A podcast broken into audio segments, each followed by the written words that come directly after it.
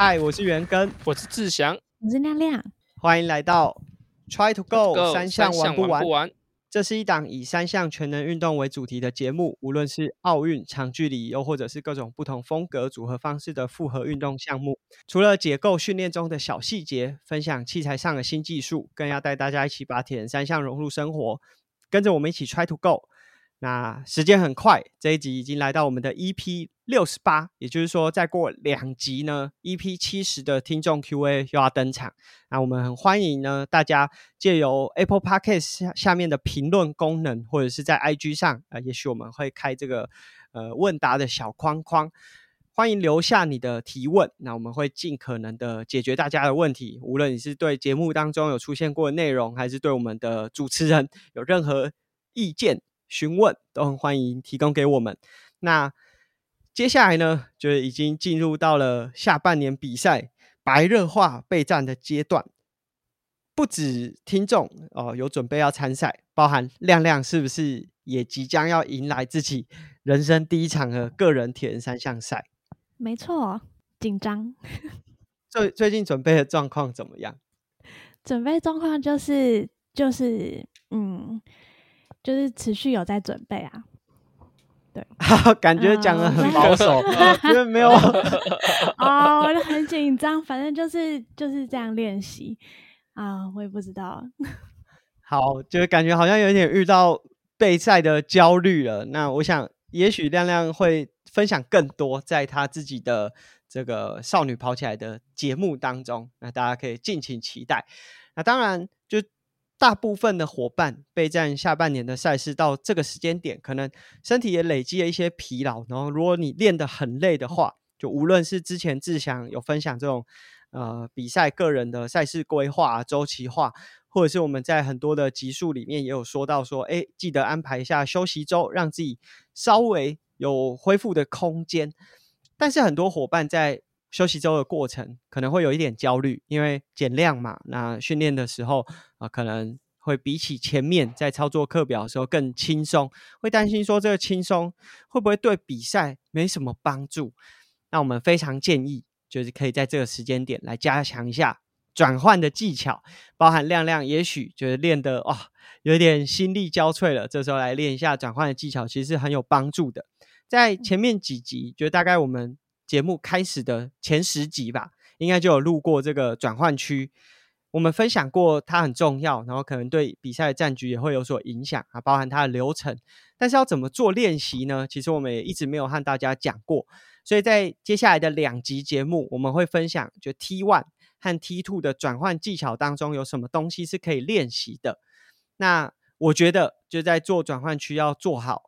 放置转换区非常的重要，那要怎么把它做好呢？其实我觉得以我自己的经验，你要建立出一个自己的模组。那当然，比赛的形式有很多，有的是可以在转换区放置你所有的器材，有的是需要利用转换带，所以你可能要有不同的模式来建立自己的转换逻辑。那包含说你安全帽放置的方式啊，鞋子摆放的方向啊，这些我觉得都是需要去注意到的。不知道志祥在这个部分有没有什么是可以分享给大家？我觉得，呃，在摆放东西以前呢，就要先知道一下，就是你转换区的路径，就当你要知道一下转换区从哪边进来，从哪边出去。那我觉得练习就是现在还没比赛嘛，练习的时候你就可以自己模拟说，哎，假如我东西放在那边，那我应该从哪个方向过来的时候，东西要怎么摆？那是可以第一时间去碰触到这些器材，然后是刚刚阿根讲的方向性还有顺序是很重要。那在摆放的时候，我觉得最重要最重要就是要让你的转换区看起来很干净。就是呃，有些人会放一些椅子啊、毛巾，我觉得那都 OK，就是你有需求都可以就放那些。但是如果说你是需要诶比较简洁的转换的方式的话，我觉得东西越少越好。就是你可能，嗯，假如你不需要一些东西，你可以把它撇除掉，让你的转换区看起来是干干净净。就是你会东西不要那么多，你看起来你就是顺序啊什么，你就可以先想好这样。那当然，我觉得阿根刚刚讲说有转换带的，没转换带的，或是甚至有 T one T two 不同地方的，就是一些一些细节的东西，我觉得都是可以另外针对比赛来调整。但是我觉得最主要大方向是让你的转换区看起来是很干净的。就是甚至你会跑到的地方，比如说你会走，就是你路过的地方会有些转角啊，有什么什么沙子啊或者什么东西，尽量把它撇撇除，不要用干净，让你的视觉看起来是很简单的。我觉得呢，对于转换来说是很有很有帮助的。嗯，这个我觉得就是要养成一个习惯啊，包含说，哎，到了会场的时候，呃，去了解一下它的方向。那包含说你是如何跑向你的车子，那让安全帽是让你最容易拿到的位置。那包含志祥在之前的节目当中，好像也有分享过，就是在呃国外的比赛有看到这个安全帽的帽扣没有解开就挂在单车上，那就有可能会。造成犯规，这个志强要再补充一下吗？虽然好像有在自己的节目说过。好，我特别补充一下，主要呢就是呃，我拍我看到那个照片的是在香港那边，应该是青少年的比赛，然后拍那个照片的是一个就是一样是 World t r u s t 里面的技术官员。那他其实是我觉得有点特别刁一下啦，就是要要呃水准提的比较高，就是任何没有把帽扣打开的人。都是会被判罚的，就是他们就是有把它拍照下来存证。那主要的原因是，呃，现在蛮多，其实就算有些人安全帽啊，就是你把它扣着，然后直接戴上安全帽，那个帽帽带直接拉到下巴，其实都有的都戴得下去。但是大家可以想一下，如果你可以这样子拉得下来，代表说你撞到地上的时候，它是可以会，就是你有可能会这样子，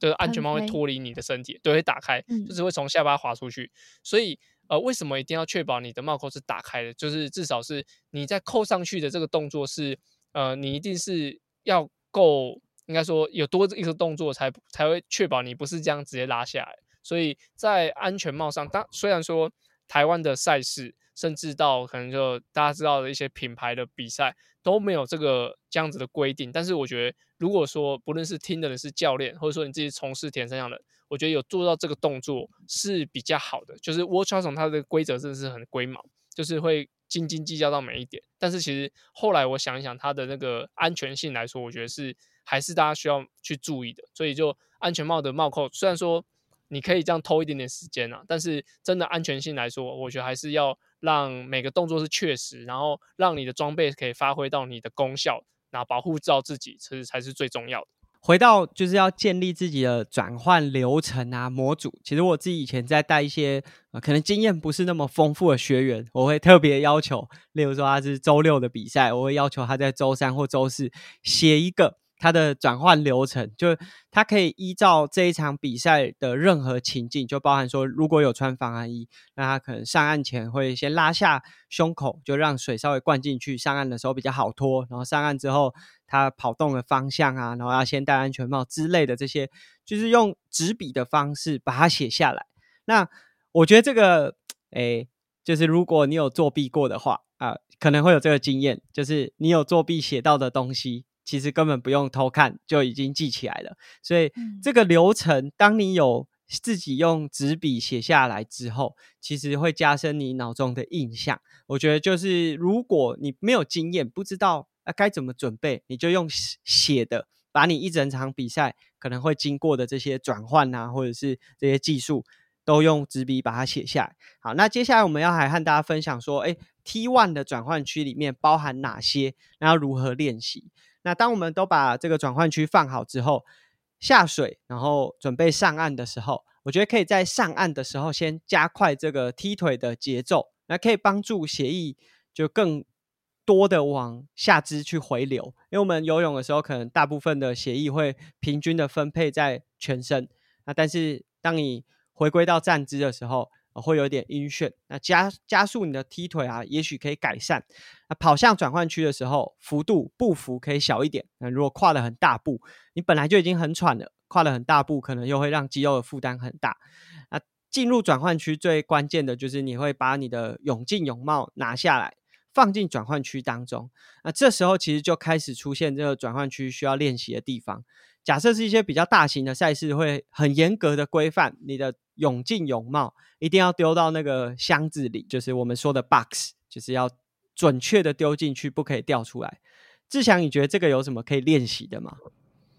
这我觉得练习的部分，我觉得是要确认自己就是眼睛要看到最后一刻。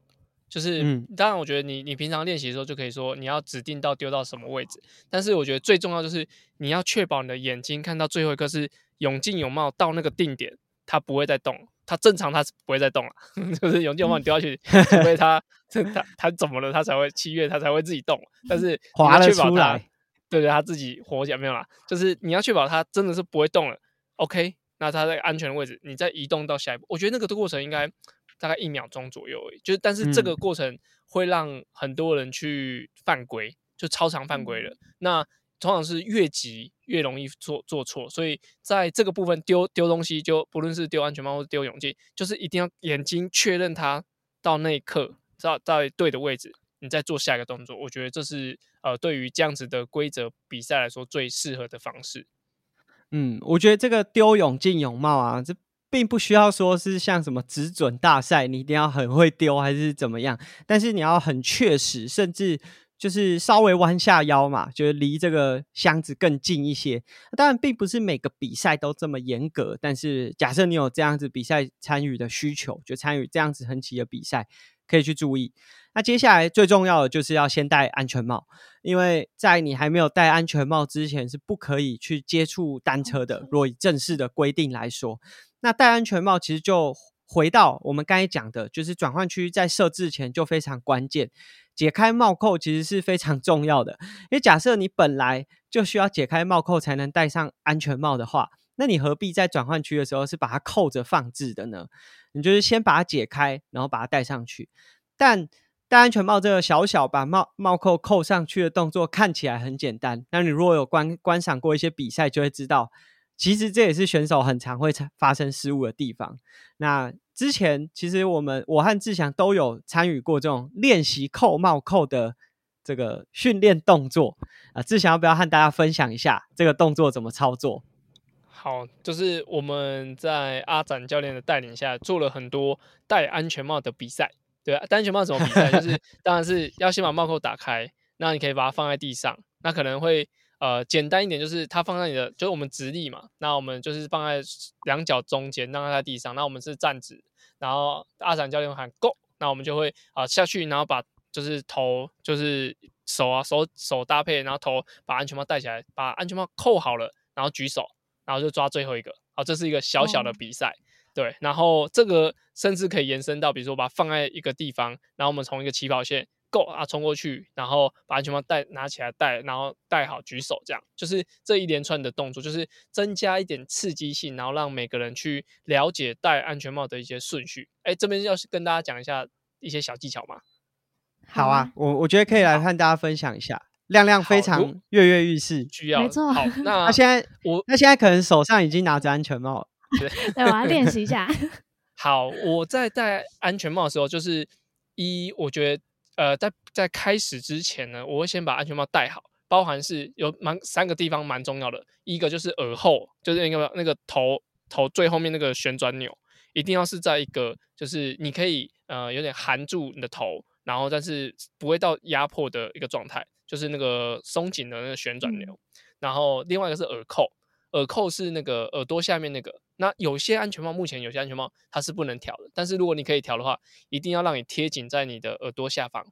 然后再来是就是下巴，就是那个大家最常扣安全帽那个地方，那扣的位置我觉得刚跟刚刚一开始转弯区的方式一样，就是你那个线啊不要太多的，就是有的有的线会怎么拉很长掉出来，这样就是要把它变得很简洁很简单，然后让变得很。呃，应该说不要拖泥带水，就是你的带子啊，嗯，对，不要拖一条。如果你会拖一条，你可以用橡皮筋，或者说甚至用车缝的方式把它缝起来，就让它是完全是服贴在你的呃下巴的。我觉得这三个地方就是呃头后面，然后耳朵下面跟下巴的位置，这这几个地方确认好之后，那你当然你在戴之前，你会先把安全帽拿下来，那这时候就要把你的带子先顺好，就是不要让它有任何的转转，应该说什么？那时候。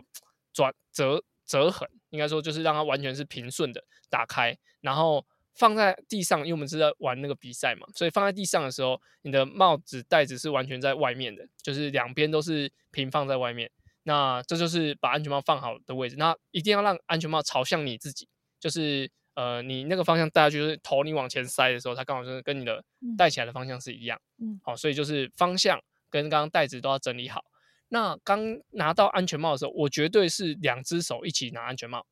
两只手一起拿。然后拿的动作呢，我是手会抓那个帽扣的地方，就是帽的带子，帽带嗯子，然后让头头都可以往前塞一点点，就是靠近安全帽，然后让让头跟手是有点互相靠近，有点用用力把安全帽塞到你的头顶。嗯的靠近之后，然后呃双手顺着带子，这时候手不要突然放开啊，双手顺着带子，沿着帽帽扣，然后一直到袋子的下方，然后到那个扣子的位置，然后两只手一起用力扣上去，就嗯完成你的动作。然后正正常就是我们在玩这个戴安全帽比赛的时候是将之完成可以举手，但是真的在比赛的时候，我帽子扣好之后呢，那我会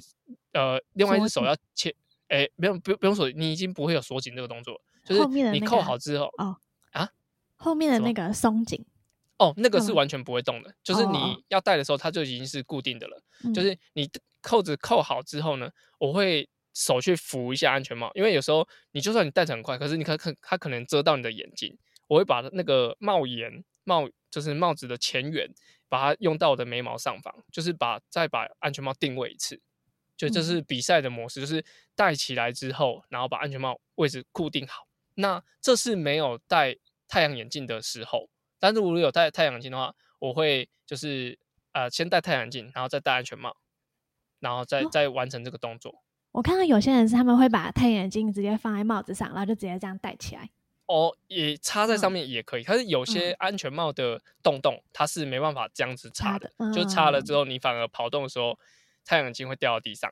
哇，所以就是好多小细节哦。对对对，但我嗯自己的太阳呃，我自己的安全帽是没办法插太阳镜，所以我自己会先戴呃太阳眼镜，再戴安全帽。但是嗯这是应该说正常比较安全的方式是，应该是要安全帽戴好之后再戴太阳眼镜，就是你的耳朵那个带子太阳眼镜要压在外面，嗯，就是太阳眼镜要压在安全帽帽带的外面。嗯那这是这好像是个规则，就我记得这是个规则。但是铁人赛的比赛中，就是因为为了转换，所以他会先戴太阳眼镜，然后再戴安全帽。那我的话就是这个顺序。那另外补充一个小小的技技技巧，就是如果你的太阳眼镜放在安全帽里面的时候，要记得把你的安太阳眼镜也要打开。你既然会把安全帽的帽扣打开，然后平放好，你的太阳眼镜当然要打开，不能把它折在一起，然后放在安全帽里面。你要多一个动作，所以就嗯是你会把你的安全诶、太阳眼镜打开之后，然后那个脚都是朝向你的位置，就是你拿起来就可以马上戴，然后就放在安全帽里面。然后等于你戴安全戴太阳眼镜的时候，先戴太阳眼镜，然后戴安全帽，就跟我刚刚讲的顺序一样，就是把它顺下来，然后扣好，调一下安全帽，然后马上出去。所以这是我在呃刚刚讲那个练习赛的时候会做的动作，跟我实际比赛的时候也会注意的地方。这是我对于安全帽本身的了解。谢谢大家。难怪有人说，就是小细节做好可以省很多秒数。对啊，因为真的啊扣不到，嗯扣不到的时候，真的是你扣，我看过扣三四十秒都还在那边扣的，嗯，就是一直很紧张，然后更紧张的就是他的教练跟他说快点快点快点，或者说你赶快扣上去 啊，我就我的我的扣不上 去啊，没办法，所以就是会越越来越会越嗯。做越紧张，所以这时候嗯。假如我是教练，我站在旁边，我可能都不会讲话，然后就是等他，就是不要再给他压力了。静静的看着你对我的装。看看你表好现，可我的框里表现，对对，就是就是框里被扣多久没有啦，就是我就不会再多说什么。有的教练会喊干嘛？那当然选手也很想赶快上去，但是就是让他扣上去再出发就好。嗯，嗯，对，这是我对安全帽的粗浅的 认识。所以我们好光是听一个安全帽就可以知道它有非常非常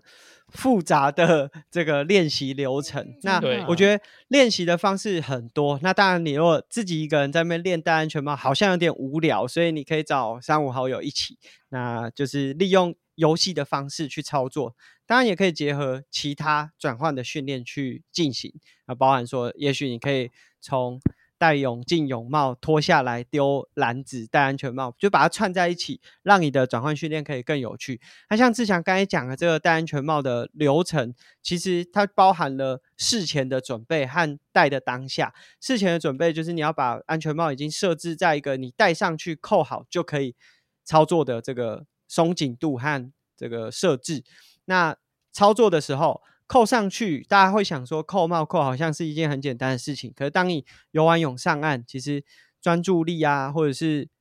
手指就这个末梢神经的掌控已经开始有点没有办法那么稳定了，都会增加难度。其实我们真的看过非常多大型的赛事里面有选手在这个环节失误，包含像非常知名的 Young Fordino，他在曾经一年的比赛当中，就因为这个安全帽上面的风镜，就是他是戴计时帽的风镜扣不上去，他最后决定退赛。所以这个是。就是连职业选手可能都会发生的一些失误。那如果大家有看一些转播的开赛前，蛮多选手都会戴着安全帽，然后再重新确认一次，像志强刚才讲的这个帽带 Y 字形交叉点的位置、松紧带帽扣的位置，再重新确认一次，然后摆在它上岸的时候最快速的地方。啊，还有一个重点，刚刚我应该没有提到，就是要注意你。安全帽拿上来的时候是戴正的，因为我们就有学弟呢 是戴反的啊。这个学弟呢，哎，亮亮也认识啊，他大概也只认识我们一个认学弟，所以就是他了。好，那我们就不要再讲了。所以，好，我这个我把照片拿出来传传给传给亮亮，我找一下照片再传给亮亮。而且他是用这样子比了一整场比赛，所以这个也是常发生的失误啦。那这些东西其实只要你把你的流程和模组建立好，其实不太容易会发生。好，那当你戴好安全帽之后，基本上是可以上车。假设呃一些车友是可以骑车的时候穿卡鞋，那假设不行，这时候当然。第二件事情就是要穿卡鞋，那你可以依照自己的就能力来决定这个流程。那无论有没有穿卡鞋，真的要开始出离开转换区还不能上车，这时候会牵着车子离开转换区的上车线才可以上车。所以在转换区当中牵车也是一个需要练习的技术。那牵车练习啊，有些呃车友可能会需要。扶着，同时扶着龙头和坐垫推，但这样子行进的速度就会受到影响。所以无论你是要扶龙头或者是推坐垫，它其实都需要练习的。那志强，你觉得有哪些练习的方式可以帮助这个动作做得更顺畅？我觉得在就是刚开始牵脚踏车的时候，就是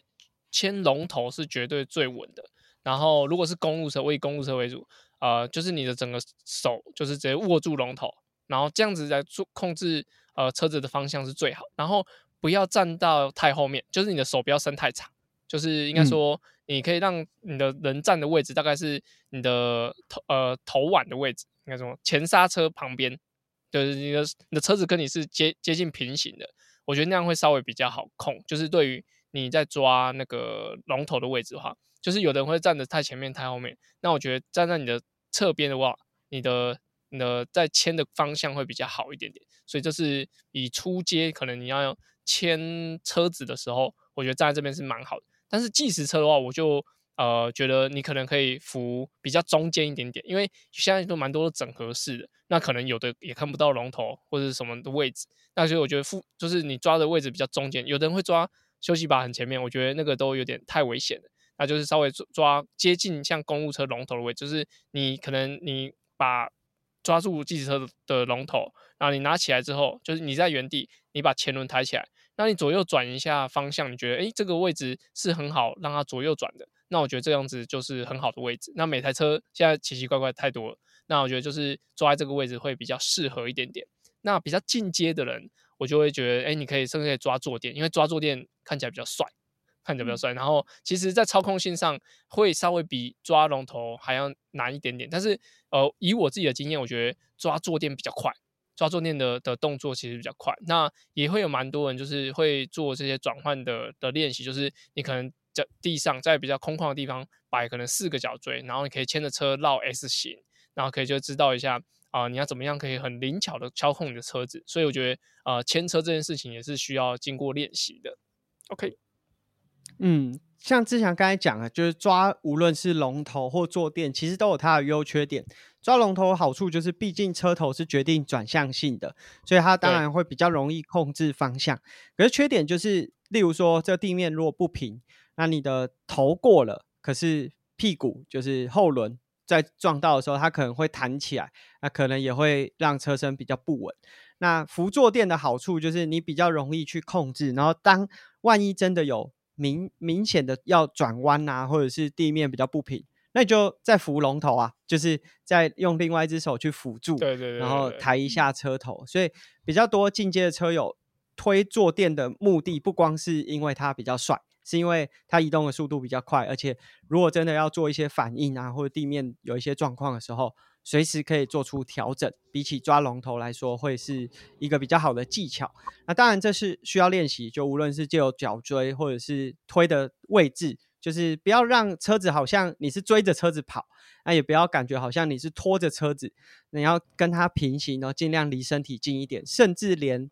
脚踏板的位置都要注意到，因为有些人在推的时候可能脚会踢到踏板，那也会发生危险。那尽量是在车子的左侧，因为右侧啊有链条、大盘这些结构，所以在左侧推车，就车身的左侧，也就是用右手推车，应该会是一个比较好的行进方式。那我们刚才有说到，就你在转换区当中是要推车，一直到上车线前过后，你才可以上车。那这个上车有没有什么可以就注意的？因为大部分的伙伴可能都会看到比赛，就职业的选手他们上车的时候，好像就是啊、跳上车，然后开始骑乘。那但也许不是每个骑士都可以，就是每个铁人选手都可以这样子上车。那有什么方式是可以做练习，或者是说注意的？